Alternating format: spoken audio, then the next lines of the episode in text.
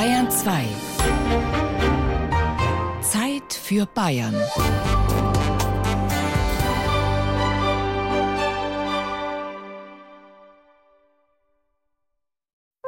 Bayern genießen.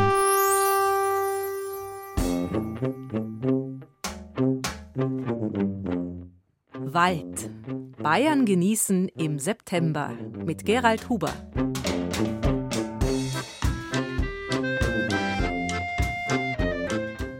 Manchmal sieht man ihn vor lauter Bäumen nicht. Dabei war er einfach immer da. Und er war schon lang vor uns da. Und selbst das Waldsterben hat er überlebt, der Wald. Wenngleich man sagen muss, dass er so, wie er heute ausschaut, beileibe nicht immer ausgeschaut hat. Genauso wie viele der menschlichen Aktivitäten in und um den Wald vor noch wenigen Jahrzehnten unerhört gewesen wären. Aber alles der Reihe nach an diesem Bayern genießen Samstag wie immer haben wir Ihnen in die heutige Genusssendung sieben Themen aus den sieben bayerischen Regierungsbezirken eingepackt. Neuer Wald, der Erfinder der Tannensaat aus Mittelfranken, Blätterwald, zu Besuch in der unterfränkischen Papiermühle Homburg, Reicher Wald, von Beeren, Schwammwald und Eichelkaffee im Bayerischen Wald, Süßer Wald, die oberfränkische Symbiose zwischen Wald und Bienen, Waldapotheke, von heilsamen Kräutern und lindernden Tinkturen in Oberbayern. Waldleben, die Wildnisschule Oberpfalz. Waldbaden, ein Selbstversuch für die Sinne im Allgäu. Viel Vergnügen in der kommenden Stunde Bayern genießen.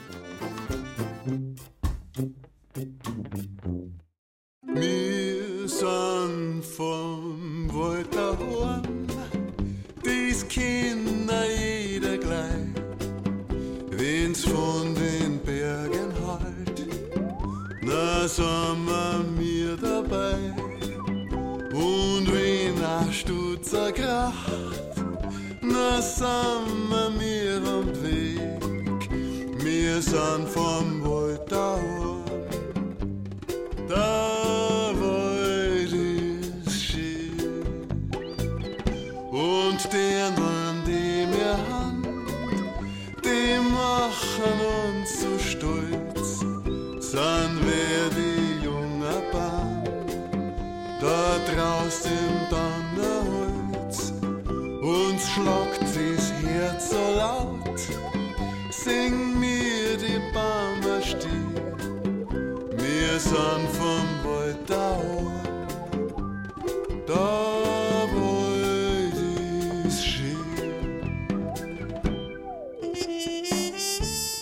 Sie gewusst, dass unser Wort Wald mit Wolle zusammenhängt? Der Wald ist die Wolle der Welt, wenn man so will. Und wie es mit der Wolle so ist, kann sie höchst verschiedene Gestalt annehmen. Weich und flauschig und sanft kann sie sein, aber auch kratzig und grob. Bunt in allen Farben kann sie daherkommen oder immer in der gleichen Naturfarbe. Bei der Wolle weiß, beim Wald grün. Wobei das immergrüne Nadelholz, das heute unsere Wälder dominiert, gewissermaßen erst eine Erfindung unserer Tage ist. Noch bis vor 200 Jahren waren unsere Wälder zumeist helle, bunte Laubwälder, durchzogen von Lichtungen, die regelmäßig als Weiden genutzt wurden. In ihrem Bestand dauerhaft bedroht von der menschlichen Gier nach Energie, sprich Holz. Erst nachdem im 19. Jahrhundert der umfangreiche Waldbesitz ehemals klösterlicher und fürstlicher Eigentümer in staatlicher Hand vereinigt wurde, begann die regelrechte, auf nachhaltige Nutzung ausgerichtete Waldwirtschaft des Staates. Unsere heutigen Nadelholzwälder gehen auf diese Zeit zurück. Nadelbäume wachsen schnell und geben bestes Bauholz ab. Der Bauboom der Gründerzeit am Ende des 19. Jahrhunderts wäre ohne dieses Holz genauso wenig zu meistern gewesen wie der Wiederaufbau nach dem Zweiten Weltkrieg mit seinem enormen Bedarf an Bauholz. Die Grundlage dafür haben die Förster des 19. Jahrhunderts gelegt. Aber auch sie konnten aufbauen auf die Errungenschaften früherer Jahrhunderte, vor allem auf die Weitsicht eines Nürnberger Kaufmanns, der im Spätmittelalter an die nachfolgenden Generationen gedacht hat. Wald bis zum Horizont. Der Nürnberger Reichswald ist ein beliebtes Naherholungsgebiet auf rund 200 Quadratkilometern Fläche. Eichhörnchen huschen durchs Gebüsch, in der Ferne klopfen Spechte. Das grüne Band spannt sich von Erlangen im Westen bis nach Pegnitz im Nordosten und dem südöstlich von Nürnberg gelegenen Altdorf. Im Spätmittelalter herrschte dort Übernutzung und Kahlschlag, erzählt Dr. Peter Pröbstle, Forstdirektor und Leiter der unteren Forstbehörde in Erlangen. Also vor 650 Jahren war es eine reine Ausplünderwirtschaft. Das heißt, man hat die Bäume genutzt als Baustoff, als Brennstoff oder für Holzkohleproduktion. Das heißt, die Bäume wurden nur einfach weggeschlagen und man hat sich um die Verjüngung eigentlich keine Gedanken mehr gemacht. Nürnberg war eine aufstrebende Stadt, hungrig nach Holz als Bau- und Brennstoff. Auch der Nürnberger Ratsherr und Großunternehmer Peter Stromer brauchte Holz für sein Firmenimperium aus Eisenhämmern. Doch anstatt sich in den Wäldern nur zu bedienen, dachte er an die nachfolgenden Generationen. Peter Stromer war der Erste, der sich Gedanken gemacht hat, wie können meine Enkel und Urenkel auch Holz aus diesen Wäldern bekommen. Und deswegen hat er zu Ostern 1368 begonnen, auf einer großen Fläche Tannen, Kiefern und Fichten zu säen. Was sich aus heutiger Sicht unspektakulär anhört, war damals bahnbrechend. Denn Peter Stromer erfand nichts weniger als die Nadelholzsaat und avancierte damit zum Begründer der nachhaltigen und geregelten Forstwirtschaft. Ihm zu Ehren gibt es nun im Walderlebniszentrum Tennenlohe in Erlangen eine neu gestaltete Ausstellung im Peter-Stromer-Haus. Hier lernt man viel über die spannende Geschichte des Reichswaldes. Auf einem Lehrpfad lässt sich eine Saattrommel bewundern, eine sogenannte Klänge.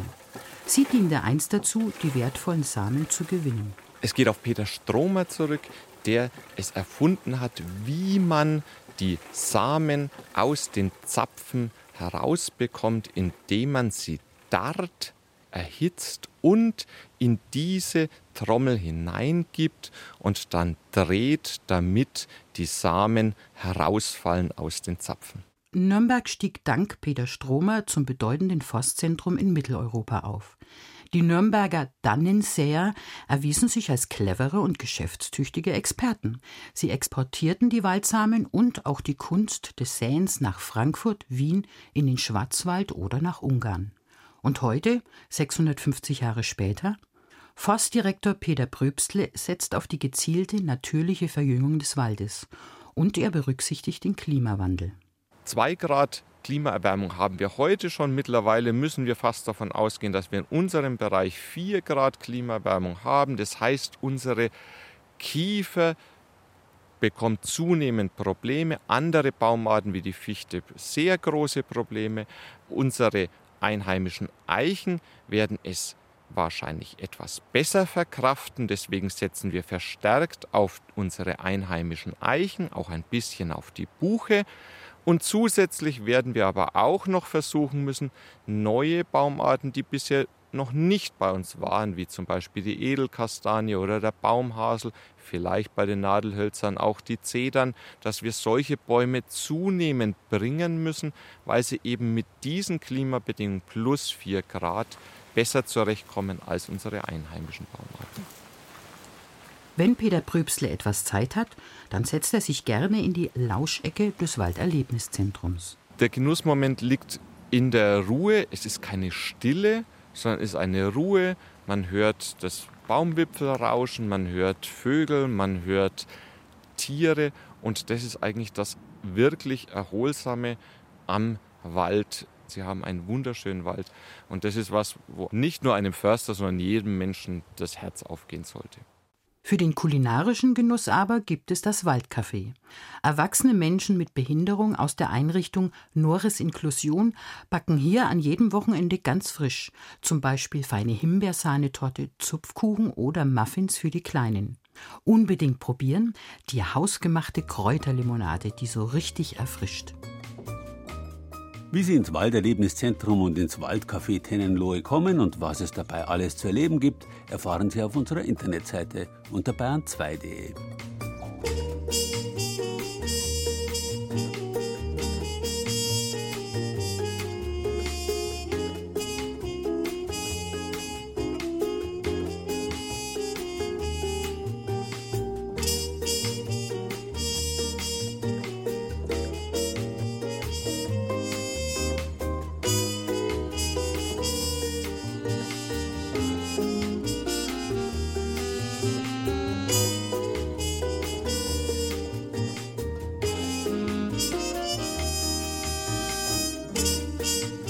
Wer an die wirtschaftliche Nutzung des Waldes denkt, denkt vielleicht zunächst gar nicht einmal an Bauholz, sondern an Papier.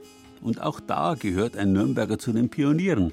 Es war Ullmann Stromer, der Halbbruder des Erfinders der nachhaltigen Holzwirtschaft Peter Stromer, der die erste Papiermühle nördlich der Alpen eröffnet hat und damit ziemlich reich geworden ist. Um der Wahrheit die Ehre zu geben, an Holz hat bei dieser ersten Papiermühle noch niemand gedacht. Noch jahrhundertelang war das Papier ausschließlich ein Produkt aus Hadern, aus Leinen, Hanf oder Baumwolle. Heute wird nur ein verschwindender Prozentsatz des Papiers aus Textilien hergestellt. Seit dem 19. Jahrhundert hat sich der viel billigere Holzstoff durchgesetzt. Billiges Holzpapier aber hat den Nachteil, dass es vergilbt und mit der Zeit brüchig wird. Bibliotheken auf der ganzen Welt haben ihre liebe Not mit der Konservierung von Holzpapierbüchern, die vor allem zwischen etwa 1850 und 1950 gedruckt wurden. Heute wird reines Holzpapier lediglich für Zeitungen und Kartonagen verwendet. Für haltbares Papier verarbeitet man das Holz zu Zellstoff weiter. Nur höchstwertiges Papier wird bis heute nahezu ausschließlich aus Hadern hergestellt, hat also mit dem Wald zunächst gar nichts zu tun, wenn man davon absieht, dass man zum Papiermachen Energie braucht. Bei der historischen Papiermühle Homburg aus dem 17. Jahrhundert ist das so. Die Papiermühle am Main ist nach wie vor ein Papiermanufakturbetrieb, aber auch ein Museum. Am Rand des Winzerörtchens Homburg am Main, umgeben von Wald und Weinbergen, steht die Papiermühle. Seit 1807 tut sie das. Und einen Mühlbach, den hat es natürlich auch, den Bischbach, der das übermannshohe Mühlrad antreibt. Ja, unser Mühlrad, unser Wasserrad ist quasi Energiequelle früher gewesen für die Papierproduktion und heute macht es Strom. Johannes Vollmer leitet die Papiermühle in der fünften Generation. Mit seiner Familie lebt und arbeitet der Papiermüller in dem Gebäudeensemble, das seit gut 20 Jahren auch ein Museum ist. Ganz typisch ist dieses pagodenartige Dach, was eben zur Trocknung gebraucht wurde. Es ist ein sehr großes Haus, was aber auch zugleich Wohn- und Arbeitsstätte war. Neben dem Mühlmuseum, wo bis in die 1970er weitgehend maschinell Papier und Pappe hergestellt wurden, ist die Papiermanufaktur eingerichtet in der früheren Waschküche der Mühle. Auf dem Steinfußboden stehen große Bütten, Holzfässer, aus denen Johannes Vollmer gerade mit einem gerahmten Sieb ein blassblaues Büttenpapier schöpft. An der Wand steht ein Schaubild, eine Übersicht von Rohstoffen für die Papierproduktion, Flachs, Hanf oder eben solche aus dem Wald. Das sind also verschiedene Halbstoffe, sagt man dazu, also schon vorgemahlen in der Zellulosenfabrik. Meist die Nadelhölzer, also Fichte oder Kiefer, sind Langfasern. Man kann die sich wie kleine Fäden vorstellen, ähnlich wie ein Wollfaden. Und durch diese kleinen Arme, die die Faser von sich streckt, vernetzt sich eigentlich unter Zugabe von Wasser die Faser und bleibt zusammenhängend.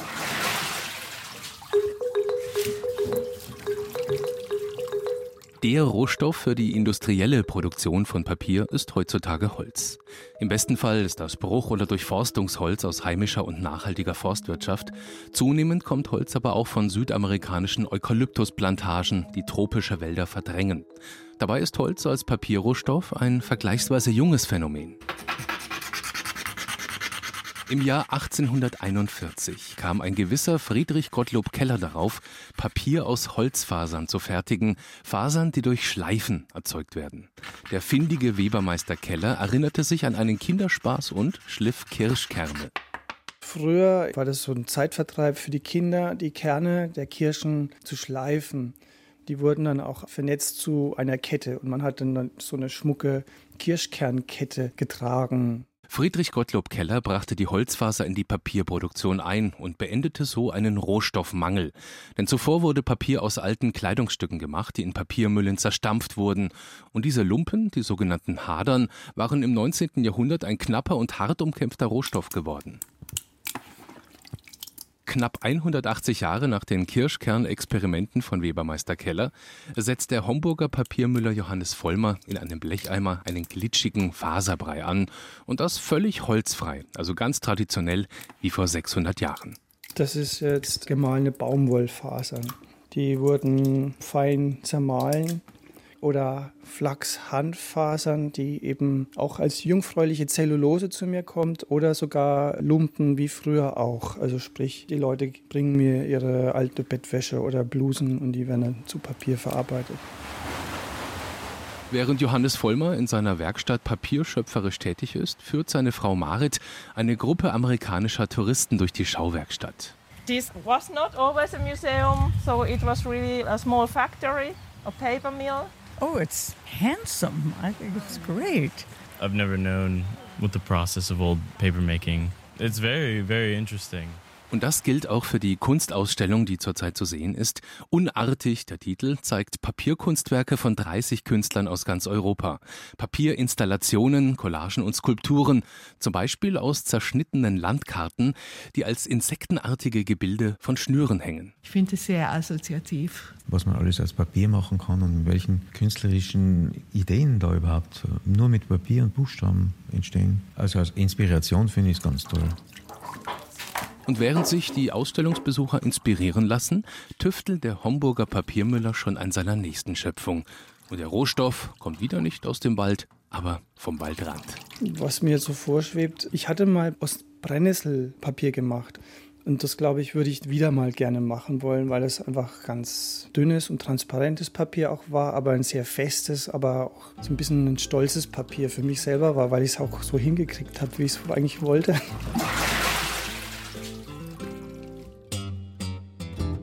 Auf unserer Internetseite unter bayern2.de erfahren Sie Termine von Ausstellungen und Workshops und noch mehr rund um die historische Papiermühle am Main.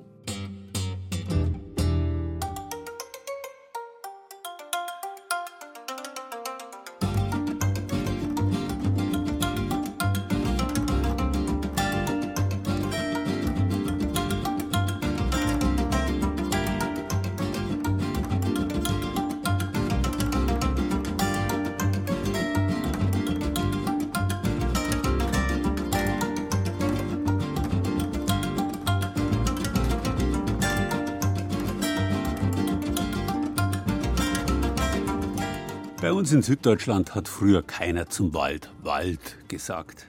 Wenn man den Wald aufgesucht hat, ist man ins Holz gegangen. Ein bezeichnender Ausdruck. Der Wald als Ort des Erlebnisses und der Entspannung ist eine Erfindung der Romantiker vor 200 Jahren. Vorher waren die Wälder ausschließlich Orte der Landwirtschaft, des Gewerbes, der Industrie. Man hat das Holz als Energieträger gebraucht, eher nicht zum Spazierengehen. Und man hat natürlich die Früchte des Waldes geschätzt. Das Wildbret natürlich auch, aber das dürften sich nur wenige aneignen. Für den Großteil der Bevölkerung blieben die Schwammerl, die Beeren, Nüsse und Saaten, die eine schmackhafte Beikost gebildet haben, zum Jahr aus, Jahr ein des Getreidepreis, der nur an hohen Festtagen mit Fleisch und Wurst ergänzt wurde. Wobei nie ganz klar war, wer wo genau sammeln gedurft hat und wo nicht, wer sich die Waldfrüchte dem eigenen Gebrauch vorbehalten hat und wer sie für die Allgemeinheit freigab.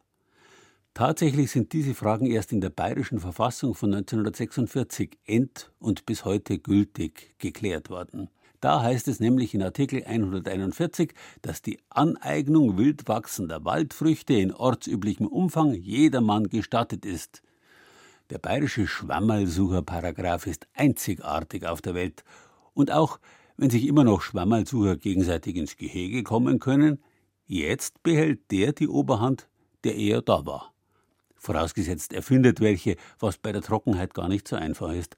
Wobei der bayerische Wald immer ein gutes Revier bleibt. Und da gibt es ja nicht nur Schwammerl, sondern auch Himm, Bromm und Preiselbeeren und vor allem Häuber, also Heidelbeeren vor der Schwammerbrei, wie sie im bayerischen Wald heißt, also der Schwammerlbrühe, kommt immer erst eins, das große Suchen. Zuerst einmal kurz Augen zu an Schwammer denken und die Farben ein wenig durchgehen lassen von den Schwammerl und nachher kriegt man schon ein bisschen so einen Blick denn sie sind meistens braun oder beige, also gut getarnt im Wald. Aber Sepp Hoffmann, passionierter Schwammerlgeher aus Hübing im Landkreis Regen, findet sie trotzdem. Gerade zwischen die Heidelbeerstauner oder bei den Halberstauner, wie es bei uns sind, weil da vor allem Pfifferling, Real drin sind. Wenn man natürlich mit anderen ins Schwammerl geht, dann zeigt man ja natürlich nicht unsere Platz, sondern da geht man halt einfach durch den Wald. Und findet als Ahnungsloser ohne Schwammerlblick wahrscheinlich nichts Was gut ist, denn es gibt vor allem ungenießbare oder giftige. Sepp Hoffmann hält sich wie viele Weidler an ein paar einfache Regeln, um den Giftlingen, wie man hier sagt, zu entgehen. Keine Knolle, mit den Lamellen ein wenig aufpassen und wo diese Manschette am Stiel unten drin ist, da muss man ein bisschen vorsichtig sein, wenn man nicht Pilzkenner ist. Man kann bei mehreren stehen und vielleicht einen abschneiden, mit heimnehmen, einen und dann fragen, was ist das? Aber ja, nicht alle abrasieren, sonst zieht man den heiligen Zorn der echten Schwammalgeher auf sich. Am besten geht man einfach nur dann, wenn man sich auskennt. Dann macht auch das Finden Spaß. Da schau her, da haben wir Maroni. Da, den werden wir jetzt gleich einmal schauen, wie man den abschneidet. Der Schwammer gehört in ein luftiges Kerberl, weil in der Plastiktaschen, wenn du einen ganz guten, gesunden, essbaren Schwammer hast, den wenn du eine Stunde umeinander tragst, dann ist er genauso giftig wie vorher, dann kannst du ihn auch vergessen. Aber weil es heuer den ganzen Sommer fast überall zu heiß war für Maronen, Steinpilze, Pfifferlinge, Rotkappen, Birken und Reifpilze, greift Elisabeth Hoffmann in ihrer Küche in Höbing heuer zur Tüte, die mit den eingefrorenen Schwammerln vom letzten Jahr. Viele Weidler trocknen sie. Was von meiner Mama früher die haben mehr Aroma. Da ist auch wichtig, sonnengetrocknet, weil heute ist es ja auch so, da schirmt es in den Ofen oder irgendwas, oder warmluftmäßig und so. Das ist dann auch nicht so. Alles kommt in einen Topf mit Wasser auf die dreiviertelt heiße Ofenplatte, dann Salz, Pfeffer, Piment dazu, außerdem im Ganzen Liebstöckel, Petersilie und eine halbe Zwiebel. Die werden alle drei später wieder rausgefischt. In Scheiben geschnitten und sauber geputzt worden sind die Schwammerl schon, bevor sie eingefroren wurden. Vor allem jetzt kleines Loch muss raus, da kann da mal einer durchkrabbelt sein. Also ich bin da sehr heikel. Manche sagen, so ein Wurmloch ist mir Nein, nein, das muss raus. Also Und dann gibt es auch diese Fraßspuren von Schnecken oder Tieren. das wird alles weggeschnitten. Sepp Hoffmann schneidet sogar die Schwammunterseite weg, außer bei ganz jungen Pilzen. Und während die Schwammerl eine ganze Zeit brauchen zum Auftauen und zum anschließenden vor sich hin köcheln, geht's an den Semmelknödelteig. Altbackene Semmeln möglichst klein schneiden, warme Milch, Salz dazu. Dann fest durchkneten, in der Schüssel ruhen lassen, um später Knödel draus zu drehen und im Salzwasser gar ziehen zu lassen. Derweil duftet die ganze Küche schon nach den Schwammerln auf dem Ofen. Das ist mit nichts vergleichbar, weil so ein Schwammerlgeruch, das gehört zum bayerischen Wald. Bei uns war es mit den Schwammerl schon auch so, dass man es vielleicht einmal eine Zeit lang danach, man Ritter war, es nicht mehr mitgemacht hat, weil bei uns hat es als Kind in der schlechten Zeit. Wenn du gefragt hast, was gibt es denn heute, dann hat die Mutter gesagt, ja, Schwammer, weil wir sonst nichts haben. Dann hat es in der Woche drei, vier mitgehabt. Sepp Hoffmann mag Schwammerl trotzdem heute noch. Für seine Frau hat Kindheit im Sommer vor allem Heuwerbrocker bedeutet, also Heidelbeeren pflücken. Da ist noch der Großhändler gekommen, hat es abgeholt. Das hat man zwar behalten dürfen, das Geld, aber das war halt das einzige Geld, was wir mir gehabt haben, was wir als Kinder verdienen haben können. Trotzdem geht sie heute noch gern zum Sammeln. Meistens wird daraus ein halber Wacker, also ein Heidelbeerpfannkuchen. Der geht einfach. Pfannkuchenteig rühren, auf ein Backblech mit Backpapier schütten, dick die Heidelbeeren drauf und für eine Dreiviertelstunde in den Backofen schieben. Inzwischen hat die Schwammerlbrühe eine knappe Stunde vor sich hingeköchelt. Eine Mehlschwitze wird eingerührt, dann Salz, ein bisschen an Essig, also ein Spritzer gerade, dass er wenig so eine säuerliche Note kriegt. Rahm und das hätte man auch mal probieren, ob es auch passt. Aber jede Schwammerbrei hat ihren eigenen Geschmack eigentlich. In der Saison findet man ja nicht die gleichen Pilze. Und je nachdem, was beieinander ist, ist auch der Geschmack dann ein bisschen anders. Ich würde sagen, bis jetzt immer einmal gut. Das finden auch die Feriengäste, die heute eingeladen sind zu einem Teller dicker Schwammerbrei mit Semmelknödeln. Schmeckt vorzüglich. Die Soße ist ganz toll, weil sie ein bisschen sämig ist. Und es schmeckt gut nach Pilze. Ich habe es schon öfters hier gegessen und es schmeckt immer wieder gut. Den Heuberwacker, schön mit brauner Kruste am Rand, gibt's als Nachspeise. Luxus von heutzutage. Es ist durchaus ein Hauptgericht. Früher hat es eine gestandene Milch gegeben dazu. Also sogenannte Dickmilch, aber war ein vollwertiges Essen. Es war vollwertiges Essen. Das wunderbar schmeckt und ganz schön sättigt. Auf unserer Internetseite unter bayern2.de finden Sie Fotos und die Rezepte für Schwammerbrei und Heuwerwacker. geht's heute her ins blaue Beeren, weil ich hab euch ja so gern. Ihr Heidelbeeren, ich sag's euch, ey, hupft's auf der Stei ins Kerbinei, wollt's denn gar nicht auf mich hören. Muss ich wirklich grantig werden? Geht, steht's euch nicht taub und kommt's raus aus dem Laub, weil sonst muss ich euch Rache schwören, jetzt kommt's halt endlich her. Das Verstecke ist nicht fair. Ihr Heidelbeeren, ich sag's euch, hey, hupft's auf der Stei ins Kerbinei, gleich aus mit der Geduld. Und dann werd ihr richtig wild. Wer mit Gore so tratzt, wird versaubert, der Batzt. Heidelbeeren, dann seid selber schuld. Woran denken Sie, wenn von Tieren des Waldes die Rede ist? Ans Reh mit Sicherheit und an den Hirschen, an die Wildsau, aber auch an Tiere wie den Waldkauz, der seine Heimat bereits im Namen trägt. Ich bin mir aber ziemlich sicher, dass Sie an die Biene nicht gedacht haben. Dabei ist das Insekt von Natur aus ein Waldtier, denn seine Heimat ist der Baumstamm, der abgestorbene hohle Holzstock, wie er heute noch im Namen Bienenstock anklingt. Daraus haben menschliche und tierische Süßmäuler aller Art den Honig geholt, bevor die frühen Landwirte begonnen haben, Bienenvölkern von sich aus geeignete Stöcke aus Korb oder ähnlichen Materialien anzubieten. Die hatten nämlich den unbestrittenen Vorteil, dass man sich nicht mehr stundenlang auf Honigsuche begeben musste.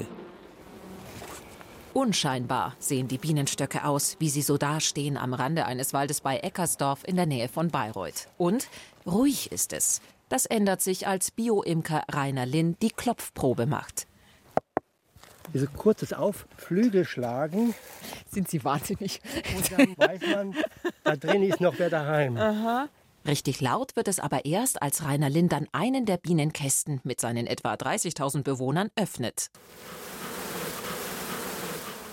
Bienen im Wald. Eine Kombination, die einem nicht sofort in den Sinn kommt. Aber Die Heimat der Biene ist eigentlich der Wald. Sie sehen die kaum, weil sie entweder am Boden oder dann im Sommer hoch in den Gipfeln sind. sagt Rainer Linn, der seit über 40 Jahren Förster und seit einigen Jahren nun auch Bio-Imker ist, wie viele seiner Kollegen. Es ist ein bisschen so wie bei einem guten Wein. Genau wie der Weinbauer braucht auch der Imker allerhand Fachwissen, um einen guten Waldhonig zu bekommen. Und gut heißt ganz wie beim Wein vielschichtig. Waldhonig ist dunkel, bräunlich, wenn er von Eichen kommt, grünlich. Das Malzige, wenn Sie das geschluckt haben, dass Sie im Rachenraum etwas würzigeren Geschmack haben, etwas vollmundigeren Geschmack, nicht so fade hinweglaufend wie der Blütenhonig, dann kann man schon fast sagen, dass das Waldhonig ist. Entscheidend ist aber nicht nur der Geschmack. Ganz wichtig ist die äh, elektrische Leitfähigkeit. Je höher der Mineralgehalt, desto höher die elektrische Leitfähigkeit. Das heißt,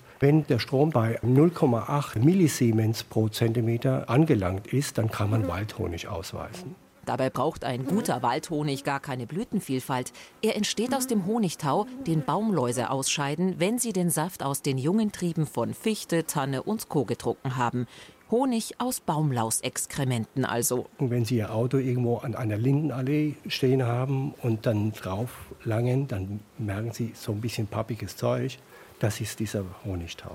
Ob die Bienen nun in den Wald fliegen, sich auf ein Rapsfeld stürzen oder eine Blumenwiese ansteuern, das hängt einzig und allein vom Standort der Bienenkästen ab und muss ganz genau durchdacht werden. Lage, Lage, Lage. Welche Baumartenzusammensetzung ist da? Dann aber auch der Boden, die Geologie. Und wenn Sie meine Honige sehen, die schmecken auch jahresbedingt anders. Je nachdem, was jetzt gerade geblüht hat und wo es den Bienen eingefallen ist, jetzt hinzugehen oder zu sagen, da ist jetzt das Bessere. Viele Imker belassen es nicht bei einem Standort, sondern wandern je nach Jahreszeit umher. Lindenblüte und Raps im Frühjahr, dann Wald- und Wiesenblüten und im August der Heideblütenhonig. Wer viel wandert, kann auch viel ernten. Ein Standimker, wie ich es bin, der hat die Möglichkeit vielleicht so um die 30 Kilo, wenn es gut läuft, 40 Kilo pro Volk zu ernten. Ein Wanderimker, der eigentlich immer von einer Blüte zur nächsten äh, wandert, der kann 100, 120 Kilo pro Volk ernten. Aber man muss aber auch wissen, solche Völker sind relativ abgearbeitet. Burnout ist also auch im Arbeitsleben vieler Bienen ein Thema. Für Rainer Lehn ist es keines. Nur zweimal im Jahr erntet er seine 24 Bienenstöcke. Keine Massenware, dafür alles Bio. Bioimker werden kontrolliert von dem entsprechenden Verband, wo sie sind. Und zwar dahingehend, was in ihrem Honig drinnen ist, was in ihrem Wachs drinnen ist und das sind nur einige Kriterien. Das schlägt sich auch im Preis nieder. Ein 500 Gramm Glas Biowaldhonig kostet im Schnitt 9,60 Euro und ist damit deutlich teurer als ein Blütenhonig. Aber er ist auch gesünder.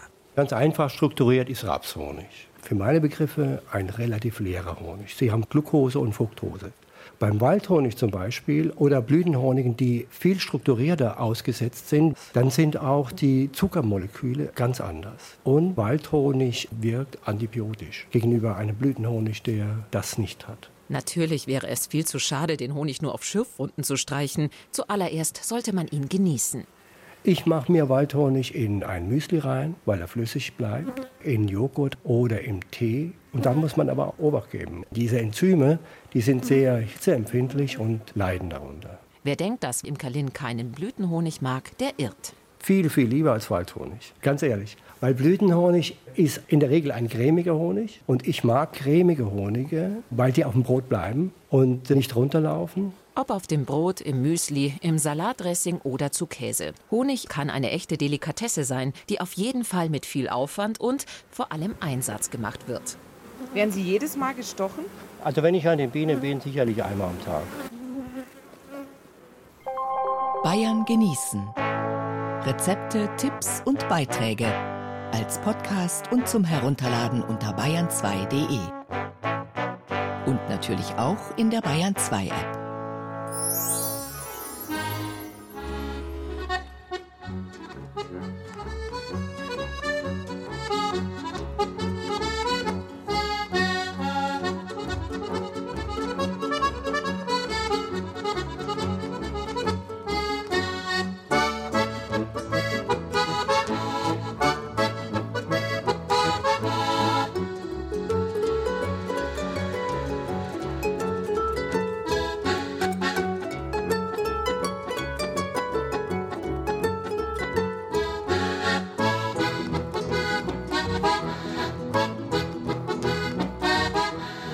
Mit der uralten Wortwurzel well, die der Wald mit der Wolle gemeinsam hat, hängt auch wild zusammen. Alles, was wild ist, die wilden Tiere genauso wie die wilden Früchte kommen aus dem Wald. Sogar wilde Menschen sind durch die Sagen fast aller Zeiten der Kulturgeschichte gezogen. Dabei handelt es sich um haarige, pelzige Männer und Frauen, die schon lang vor Christi Geburt im Gilgamesch-Epos der Sumerer etwa oder in der Bibel erwähnt werden. Besonders den Menschen rund um die Alpen haben es die wilden Leute, die wilden Männer aus dem Wald angetan. Hochkonjunktur haben sie im späten Mittelalter und der frühen Neuzeit gehabt, also in der Zeit zwischen dem 13. und dem 17. Jahrhundert, als sie in vielen Adelswappen dargestellt wurden oder zu Namensgebern von Wirtshäusern und Brunnenfiguren avancierten. In jedem Fall haben die Wildleute die Kraft der Natur symbolisiert, die von den zivilisierten Menschen überwunden werden musste um danach die natürlichen Schätze nutzbar machen zu können. Und dazu gehören selbstverständlich nicht nur Schwammerl, Beeren oder Honig, sondern neben den klassischen Bodenschätzen auch die geheimnisvollen Heilmittel des Waldes. Baumwurzeln, Blätter, Früchte oder Samen. Fast jede wilde Waldfrucht hilft für oder gegen etwas. Man muss sich bloß auskennen. Und lernen kann man das zum Beispiel auf dem Waldlehrpfad in Sachrang im Chiemgau. Um ehrlich zu sein, wenn mir was wehtut, dann gehe ich in die Apotheke und nicht in den Wald. Und wenn ich einen Kastanienbaum sehe, dann fällt mir ein, dass schon wieder Herbst ist. Kein Gedanke daran, dass das komplexe Gemisch von sogenannten Saponinen in der Rosskastanie die Blutzirkulation in eventuell vorhandenen Krampfadern fördert. Für die Tinktur einfach versuchen, Rostkastanien klein zu kriegen und mit hochprozentigem Alkohol übergießen. Bei der Ulme sind nicht die Früchte die Medizin, sondern die Blätter. Die Ulme ist ein Baum, der in den letzten Jahren ziemlich schwer hatte, weil viele große alte Ulmen fielen den Ulmensterben zum Opfer. Jetzt wachsen wieder viele nach und wir haben eine hier gepflanzt. Vor allem die Blätter sind sehr gut in einem Rheuma-Tee, das heißt, sie leiten aus, sie entgiften sind gut für Niere und Leber. Dorothea Schwierskott ist Heilpraktikerin in Ascha im Chiemgau und profunde Kennerin der Naturheilkunde. Sie weiß, dass nicht nur Kräutergräser und Sträucher wegen ihrer heilenden Inhaltsstoffe eingesetzt werden, sondern dass auch Blüten, Blätter und die Rinde von Bäumen die Naturheilapotheke um sehr wirksame Substanzen bereichern. Ach Nussenbaum, ach Nussenbaum, ich will dich etwas fragen. Was die Walnuss angeht, so hat die ernährungsmedizinische Forschung Gründe genug zutage gefördert, nicht nur an Weihnachten eine zu knacken. Walnüsse enthalten viele gesunde Fettsäuren, die sich aber, aufgemerkt, nicht im Bauchspeck niederschlagen. Und sie senken sogar stärker das sogenannte schlechte LDL-Cholesterin als fetter Seefisch. Und wieder blühet die Linde am Quell umrauschten Gestein. Bei der Linde sind es wieder die Blüten, die uns Menschen gut tun. Also Linde und Lindern ist ein Wortstamm und sie lindert quasi Beschwerden in der Lunge. Sie lindert Beschwerden, wenn ich Grippe habe, dann kann ich mir einen Lindenblütentee kochen und sie kräftigt einfach den Stoffwechsel. Für das Gemüt ist die Linde auch sehr gut. Vor allem, wenn sie jetzt blüht, weiß jeder, dass wenn man unter einem Lindenblütenbaum sitzt und diesen Geruch hat, dass es einfach das Herz und das eigene Wesen berührt. Und die Blattform entspricht auch dem Herzen. Kalter Lindenblütentee soll außerdem gut für die Haut sein, zum Beispiel bei Sonnenbrand. Die Esche taucht in keinem Lied auf, obwohl schon in der Antike bekannt war, dass man Teile von ihr zu Heilzwecken verwenden kann. Dabei bräuchte Fraxinus excelsior oft selber Hilfe. Ja, die Esche ist eigentlich so der Baum hier im Brintal, Eschenau, Aschau. Die Esche wie die Ulme hat sie ein bisschen schwer, die hat dieses Eschenendtriebsterben. Aber es gibt hier auch noch viele gesunde Bäume und bei den Eschen kann man die Eschensamen nehmen und die Blätter und die sind auch gut wieder für die Ausleitung, also in verschiedenen Tees. Ausleiten heißt in der Naturheilkunde, dass ich die Leber und die Niere anrege, dass sie Stoffe, die der Körper nicht braucht, ausleitet. O Donnerbaum, o Donnerbaum, du edles grünes Zweig. Auf der anderen Seite von unserem Waldlehrpfad haben wir dann die ganzen Nadelbäume, die Fichte, die Tanne, die Eibe, die Lärche. Meine, die Eibe, das weiß jeder eigentlich, die ist giftig. Und die wird aber in der Homöopathie verwendet, weil sie sehr gegen Schwermut wirkt, also verdünnt. Die Fichte, die Lärche und die Tanne, die sind alles Nadelbäume, die haben sehr viele ätherische Öle, die sehr gut für die Lunge sind. Die helfen bei Husten. Oder wer den Franzbrandweid kennt, da ist die Tanne mit drin zum Erwärmen und Durchbluten von Muskeln. Und das Lärchenharz wird auch verwendet in Wund- und Heilsalben. Und was fällt uns ein bei Tannenbaum? Klar, Weihnachten. Und das feiern wir auch wieder, hoffentlich gesund. Aber damit wartet man nur ein bisschen, oder? Wenn Sie einmal so eine Waldapothekenwanderung in Sachrang mitmachen möchten, auf unserer Internetseite bayern2.de verraten wir Ihnen mehr.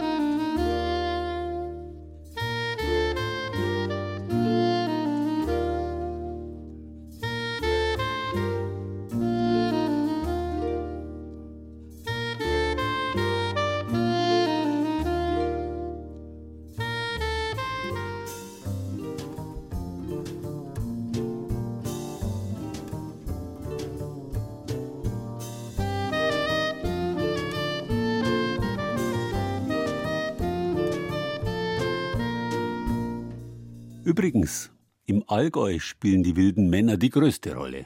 Der wilde Mann ist ein respektabler Berg mit über 2500 Metern Höhe. Auf dem Weg zum Gipfel war da seit alter Zeit das wilde Männle zu sehen, eine nadelförmige Felsformation, die 1962 von einem Sturm umgerissen worden ist. Davon völlig unbeeindruckt aber tanzen alle fünf Jahre die wilden Männle im Allgäu, bei dem seit mindestens 1500 Jahren verbürgten Tanz handelt es sich um den ältesten Kulttanz mindestens im deutschsprachigen Raum. Mit ihren gemessenen Tanzschritten, Sprüngen und Figuren wollen die wilden Männer die Verbindung zu den Mächten der Natur herstellen. Das sieht man schon an den zotteligen Gewändern der Tänzer, die aus Tannenbart gemacht sind, einer Moosflechte, wie sie nur an Tannen oder Fichten im Hochgebirg vorkommt. Der Bergbewohner im Allgemeinen und der Allgäuer im Besonderen hat halt eine spezielle Verbindung zur Natur und ganz besonders zum Wald. und die pflegt er bereits seit Jahrhunderten und er frischt sie immer wieder auf. Dann auch mit durchaus neuzeitlichen Aspekten. Zum Beispiel beim Waldbaden, einer ökopsychosomatischen Wissenschaft, die in Japan erfunden worden ist und im Allgäu möglicherweise jetzt perfektioniert wird. Bayern genießen Reporterin Viktoria Wagensommer macht einen Selbstversuch mit der erfahrenen Waldbaderin Susanne Gürtler. Also ich habe mich jetzt ja beim Thema Baden im Sommer auf ein Bad im Wasser eingestellt. Ja, das heißt aber Waldbaden und nicht Wasserbaden. Das heißt, ich brauche kein Bikini. Nein, Sie brauchen keinen Bikini. Viele haben wirklich gedacht, es steht eine Badewanne im Wald. Und Waldbaden ist ähm, so definiert, dass man ein Bad in diesen Walddüften nimmt und dass man achtsam durch den Wald geht. Also einfach das aufnimmt, was um einen herum passiert und was man sieht. Ach schau, da ist schon der erste. Das ist ein kleiner Bergsalamander, gell? Der badet jetzt mit uns quasi. Der badet jetzt mit uns. Und da sieht man schon, was man sieht, wenn man achtsam durch den Wald geht. Gell, viele Sachen würden ihm sonst gar nicht auffallen, wenn man in einer Gruppe geht und irgendwelche Themen erörtert, würde man den kleinen Mann jetzt hier gar nicht sehen. Und wie oft nehmen Sie ein Bad, das Ihnen dann gut tut? Mindestens drei, viermal in der Woche. Dieses Waldbaden kommt ja aus Japan und war bei uns im Allgäu eigentlich schon immer bekannt. Man hat immer schon gewusst, diese vielen verschiedenen Grüns, diese Ruhe im Wald, die bringt ihn wieder ein bisschen auf den Boden. Jetzt ähm, hat man in Japan eine wissenschaftliche Studie dazu gemacht und hat dann vorher das Blut getestet und nachher das Blut getestet. Und bei allen war eines gleich. Es haben sich alle diese weißen Blutkörper erhöht. Das heißt, das Immunsystem wurde definitiv gestärkt. Und es kommt daher, weil der Wald eben, das haben die auch festgestellt, Terpene ausscheidet, also sekundäre Duftstoffe, die mit unserem Immunsystem kommunizieren. Und wenn man an so einen Baum hingeht, das Bäume umarmen, ist gar nicht so unsinnig, sondern wenn man tief mit der Nase an den Baum geht und einatmet, da sind diese Stoffe drin, die wir einatmen sollen. Da kommen die raus. Also am Baum umarmen ist eine sehr gute Sache. Ja, da riecht man es natürlich noch mal stärker. Das ist hier der Meditationsplatz. Und da sucht man sich einen weichen Platz, geht ein bisschen in die Knie. Wir nehmen ähm, die Hände nach oben, gehen nach unten und schöpfen direkt die ganze Energie vom Waldboden nach oben. Nehmen unsere Handflächen nach oben und gießen das über dem Kopf auf. Und hier holen wir die Waldatmosphäre und die guten Düfte gießen wir direkt über unseren Körper und atmen tief ein und aus. Ich habe so sehr Wald gebadet, dass ich sogar ein bisschen Waldboden auf dem Kopf habe. Ja, sehr gut. So soll das sein. Und das nennen wir dann immer so als Meditationsplatz. Da setze ich mich jetzt einfach drauf. Einfach draufsetzen. Mhm. Und lehne mich und so an den an Baum. den Baum an, da hinten, da, genau das. Wie an so einem Liegestuhl quasi. Sehr gemütlich. Wir machen jetzt eine kleine Reise zu unserem Gefährtenbaum. Dazu schließen wir unsere Augen, atmen tief ein und aus. Wir stellen uns vor, wie bei jedem Ein- und Ausatmen Wurzeln aus unserem Sitzhöcker tief in die Erde sich eingraben, uns Kraft, Stärke und Halt geben. Bei jedem Ein- und Ausatmen fühlen wir uns mehr mit dem Wald und unserem Freund, dem Baum, der neben uns steht oder an dem wir lehnen, fühlen wir uns verbunden. Wie geht's? Gut geht's. so richtig Wurzeln geschlagen habe ich jetzt nicht gefühlt. Das geht auch nicht so schnell, glaube ich. Aber so mal mit geschlossenen Augen so im Wald zu sein und sich überhaupt mal hinzulegen zum Beispiel. Normalerweise macht man ja schon eher einen Spaziergang. Mhm. Das war schon ein schönes Gefühl irgendwie. Das geht sicher nicht von heute auf morgen. Aber je öfter man sich einlässt, desto mehr spürt man wirklich diese Energie, die von so einem Kraftplatz hier ausgeht. Und diese Terpene, von denen Sie sprechen, hilft es bei Ihnen auch gegen irgendwas? Also ich, ich kann jetzt nur eins sagen, ich bin 61 und pumperl gesund. Ich hoffe, das ist Aussage genug. ich fühle mich rundherum fit und gesund. Und ich denke, das ist ein Teil, ein Verdienst des Waldes. Bayern genießen. Das Zeit für Bayern Magazin. Jeden ersten Samstag im Monat auf Bayern 2.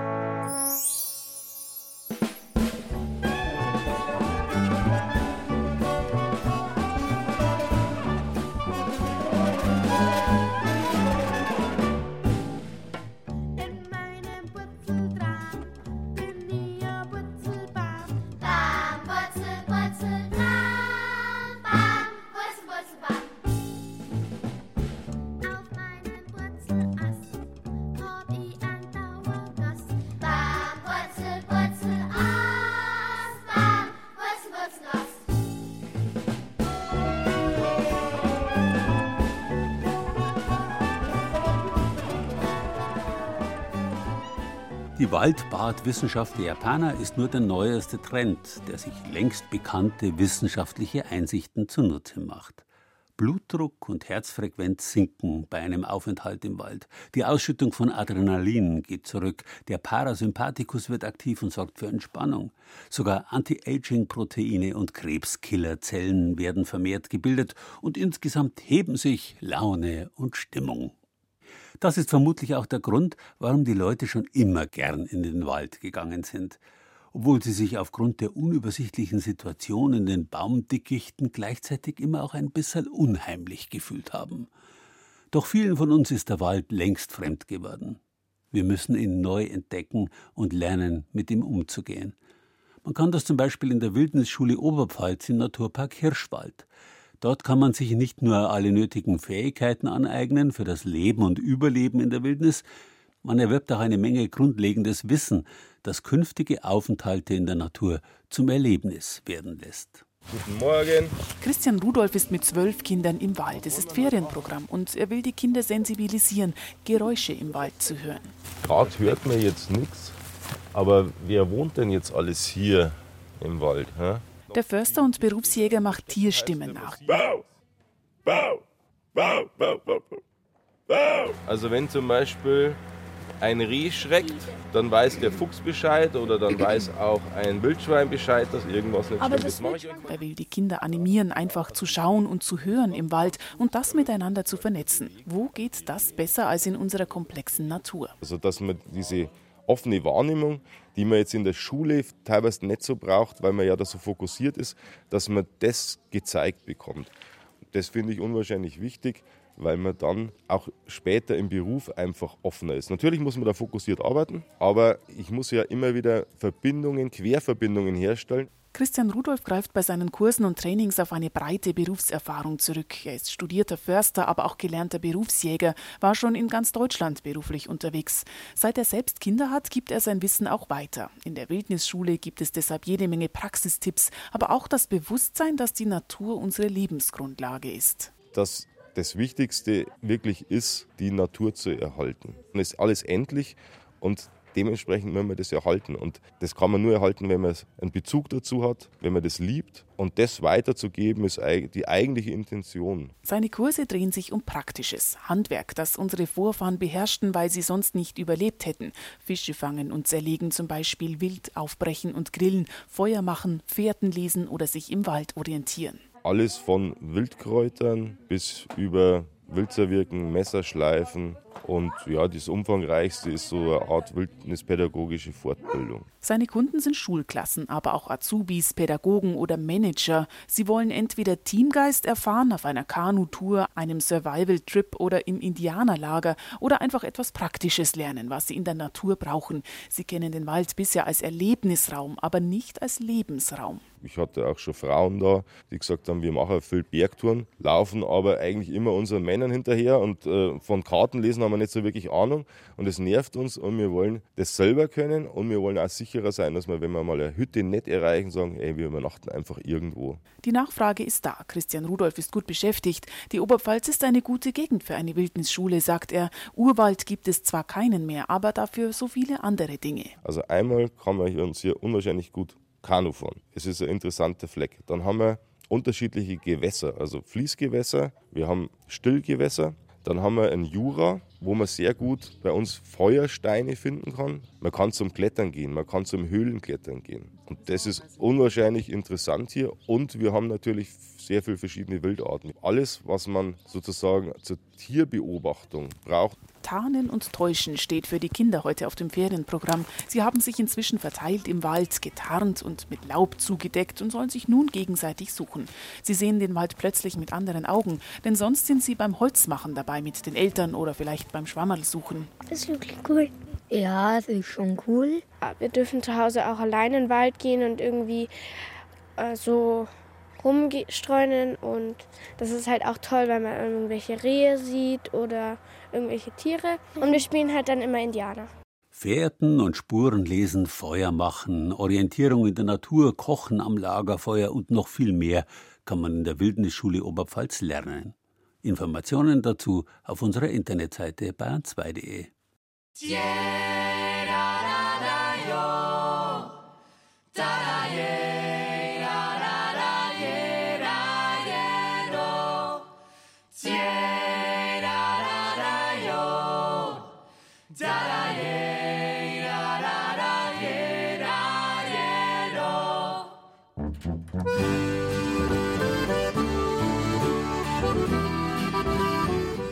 sehr Wald und Wildnis ursprünglich zusammengehören, sieht man an dem Wort Forst. Das lateinische Grundwort forestis, Wald, Forst, hängt zusammen mit foris, das draußen, außerhalb bedeutet. Unsere Wörter vor oder davor hängen damit zusammen. Dieses lateinische foris wiederum geht auf fores zurück, das so viel bedeutet wie Tor, Tür. Im Schweizerdeutschen heißt heute noch das Tor im Zaun Forst. Wenn man durch das Zauntor hinausgeht, dann ist man Foris, also draußen davor. Man hat die vom Zaun, der Hecke oder dem Hag eingehegte Zivilisation verlassen und ist in der Wildnis im Wald angekommen. Ich hoffe, Ihnen hat unser heutiger Ausflug in die Waldwildnis gefallen. Und vielleicht können Sie ja an diesem Wochenende den Wald in der einen oder anderen Form genießen. Die Sendung und die einzelnen Beiträge gibt es zum Nachhören und Herunterladen auf bayern2.de und auf unserer Bayern 2 App. Einen schönen Samstag wünsche ich Ihnen.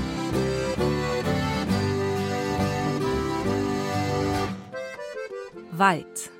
Bayern genießen im September. Mit Gerald Huber und sieben Beiträgen aus den sieben bayerischen Regierungsbezirken.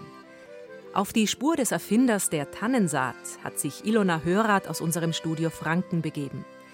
Jochen Wopser aus unserem Studio Mainfranken besuchte die historische Papiermühle Homburg. Von Bären, Schwammeln und Eichelkaffee im Bayerischen Wald erzählte Renate Rossberger aus unserem Studio Ostbayern. Über die Symbiose zwischen Wald und Bienen berichtete Theresa Greim aus dem Studio Franken. Heilsame Kräuter und lindernde Tinkturen aus dem Wald zeigte uns Regina Vandal vom Studio Oberbayern. Über die Symbiose zwischen Wald und Bienen berichtete Theresa Greim aus dem Studio Franken.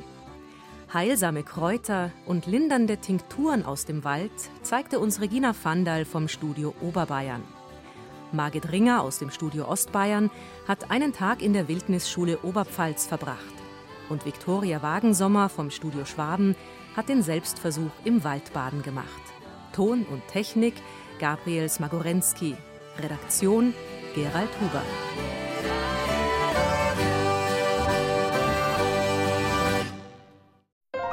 Wenn Ihnen dieser Podcast gefallen hat, dann gefällt Ihnen vielleicht auch Mythos Bayern, der Bayern 2 Podcast zur Landesausstellung 2018 mit Gerald Huber. Mythos Bayern finden Sie unter bayern2.de slash podcast und überall, wo es Podcasts gibt.